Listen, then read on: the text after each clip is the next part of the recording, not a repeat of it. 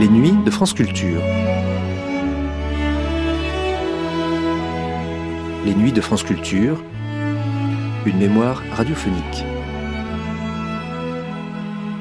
Romancier et essayiste, André Aubé dut à sa rencontre avec Jacques Copeau, qui l'amena au théâtre, de devenir un auteur dramatique très important de l'entre-deux-guerres jusqu'aux années 50. Le nom d'André Aubé reste dans l'histoire du théâtre associé à ceux de Copeau, du Vieux Colombier, de la Compagnie des Quinze, à ceux de Dulin et de Jean-Louis Barrault. Un temps à la tête de la comédie française après-guerre, il contribua à en renouveler le répertoire et participa aussi à la réforme du conservatoire. André Aubé fut également un grand auteur de radio, pour laquelle il écrivit régulièrement dès les années 30.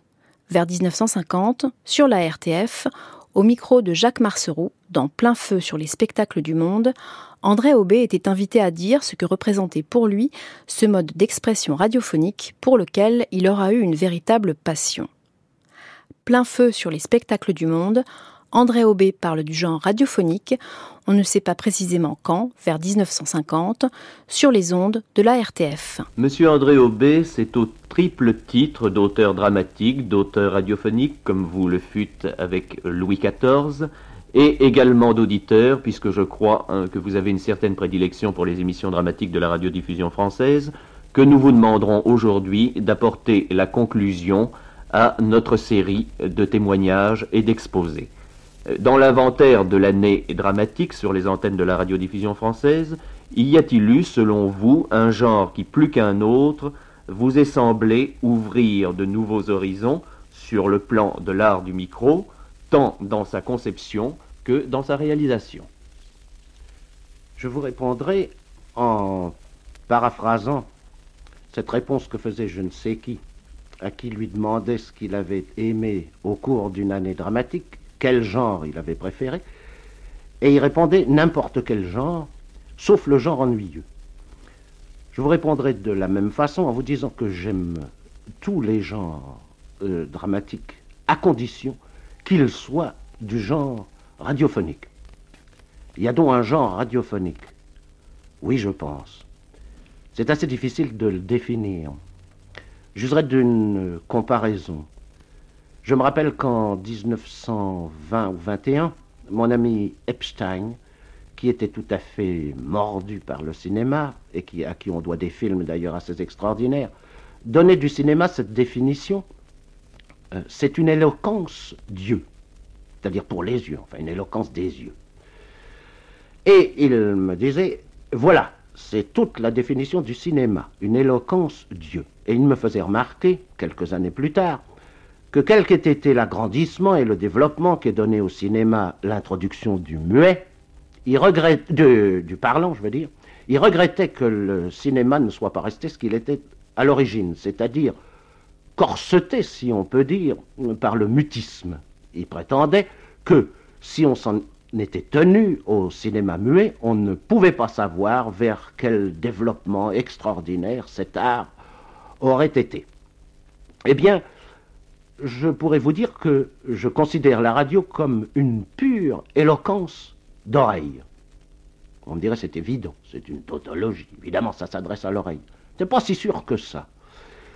J'aime dans les essais radiophoniques dramatiques ce qui s'adresse uniquement à l'oreille, ce qui est une éloquence, à condition de garder à ce terme son sens originaire et non pas lui donner ce sens un peu euh, appauvri et péjoratif que lui ont valu des générations d'orateurs et même de bavards. C'est une éloquence d'oreille.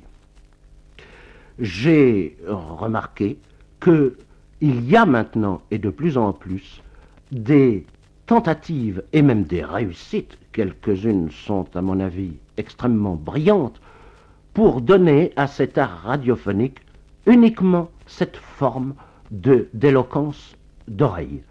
Et c'est, je vous l'avoue, le seul euh, critérium euh, qui agisse sur moi pour faire mon choix dans les émissions, souvent très intéressantes, que donne la radiodiffusion française.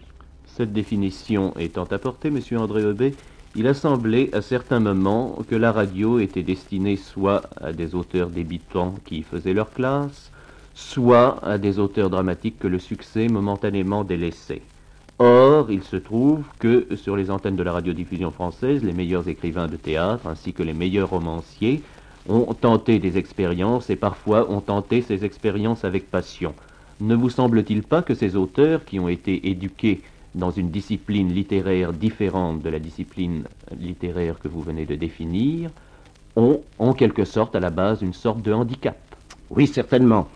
Il est très difficile d'entrer dans un monde nouveau. Or, il n'y a euh, œuvre d'art véritable que quand il y a création d'un univers nouveau. Mais les auteurs radiophoniques ont, comme les auteurs cinématographiques, quoique sur un plan tout à fait différent, ils ont des quantités de, de sauvegarde, ils ont des, certitudes autour d'eux. D'abord, un développement technique de l'art radiophonique comme de l'art cinématographique qui est poussé maintenant jusqu'au génie, et une armée de techniciens dont quelques-uns sont fort compétents et qui sont là pour les guider. Évidemment, il y a handicap, mais il y a aussi entraînement et nouvelles disciplines. Et je dirais qu'il y a élargissement pour eux. Ils sortent d'un monde à eux connu pour entrer dans un monde nouveau où euh, il s'agit de frapper, euh, et sous tous les angles, cette oreille dont je vous parlais tout à l'heure. Et je crois, si j'en juge par mon exemple personnel, j'étais plus jeune évidemment, mais je me rappelle très bien cette espèce d'enthousiasme avec lequel je me suis jeté sur l'expression radiophonique, et à l'époque il n'existait pas encore, et j'insiste là-dessus, il n'existait pas encore toute cette euh, armée de, techniciens, de metteurs en ondes et, j'oserais dire, de poètes de la radiophonie. C'est un bonheur pour un auteur ordinaire, c'est un bonheur que d'entrer dans ce monde féerique avec de pareils anges gardiens. Et je crois que la discipline nouvelle ne peut leur être que profitable. Puisque nous avons abordé cet angle de la question, Croyez-vous, monsieur André Aubé, qu'une émission ou une série d'émissions d'une réelle tenue littéraire et d'une valeur artistique certaine soit susceptible de réunir une large audience dans le public? Je ne sais pas si elle réunit cette euh, audience dans le public. Je connais des gens euh, qui sont assez euh, montés, délibérément montés contre ce qu'ils appellent des expériences de laboratoire. C'est une erreur. Je leur ai conseillé moi-même d'ouvrir leur radio et de se laisser prendre. Voilà, il s'agit de se laisser prendre.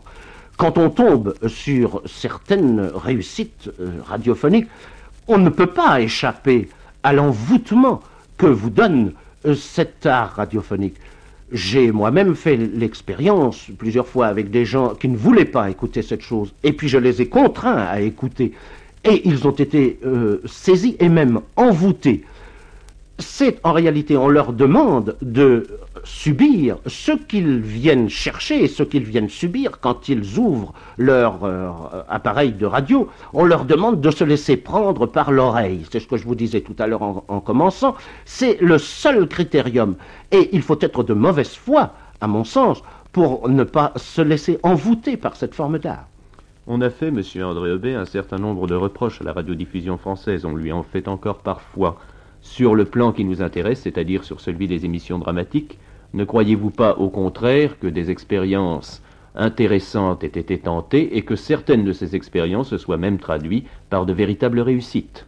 Oui, je n'ai pas euh, la mémoire des titres, mais je me rappelle certaines émissions euh, qui m'ont laissé euh, absolument bouleversé. Je me rappelle une émission il y a déjà longtemps qui s'appelait La Grande Horloge. J'avais pris volontairement cette émission et je me souviens nettement, presque physiologiquement, de l'emballement euh, qui m'a habité et possédé euh, pendant toute la suite de cette émission. Pourquoi? Parce qu'elle était faite strictement pour l'oreille, c'est-à-dire pour le monde auriculaire. Il y avait là-dedans une telle science de la concentration, de la construction, du développement et de la progression dramatique qui laissait, qu'elle laissait cette science, qu'elle laissait l'auditeur absolument pantelant. Puis alors, j'ai un autre exemple qui celui-là est plus curieux parce que j'ai failli ne pas l'avoir à ma disposition. C'était une émission qui était faite, euh, mes souvenirs sont assez vagues. Quant au titre, je crois qu'il était question de reconstruction ou de chantier, attention chantier. Ralentir chantier, très exactement. Ah, ralentir chantier. Et quand j'ai vu de quoi il s'agissait, j'ai été sur le point de tourner le bouton de la radio et d'écouter quelques concerts, etc. Quelle erreur j'aurais faite, car là aussi, et c'était encore plus frappant que dans l'émission dont je vous ai parlé avant, la science, le don et la poésie radiophonique euh, donnaient à plein. Au lieu d'avoir une chose euh, abstraite, euh, un ensemble de statistiques. Et pourtant, il y avait tout ça. Il y avait les statistiques, il y avait des lambeaux de discours ministériels, il y avait des petits fragments d'articles de journaux, mais tout ça, euh, malaxé, mixé, comme ils disent, euh, mixé avec une telle euh, connaissance et une telle humilité, hein, une, de, une telle science de la de, de, de l'ensemble et de la construction et de l'essence radiophonique que je, suis resté aussi tout à fait étonné de, cette réussite. Alors, voyez-vous, euh, je pense que je suis un très bon auditeur. Vous avez dit tout à l'heure que c'était en tant qu'auteur euh, dramatique et en tant qu'auteur radiophonique que vous m'interrogiez. Eh bien, moi, je vous réponds sur le plan de l'auditeur. Je suis un très bon public, que ce soit au théâtre ou que ce soit à la radio. Et c'est seulement mon goût et mon intérêt et mon plaisir qui me guident. Je suis persuadé que les auditeurs qui n'aiment pas ces émissions, c'est parce qu'ils ne les ont pas entendues, qu'ils se laissent prendre, et je suis persuadé qu'ils seront tout à fait convaincus et même enthousiasmés.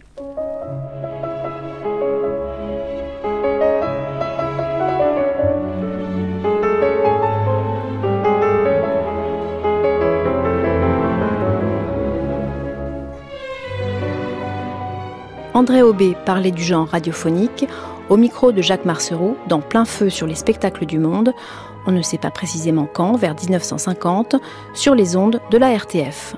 Vous pouvez télécharger et réécouter cette émission à la page des nuits sur le site franceculture.fr.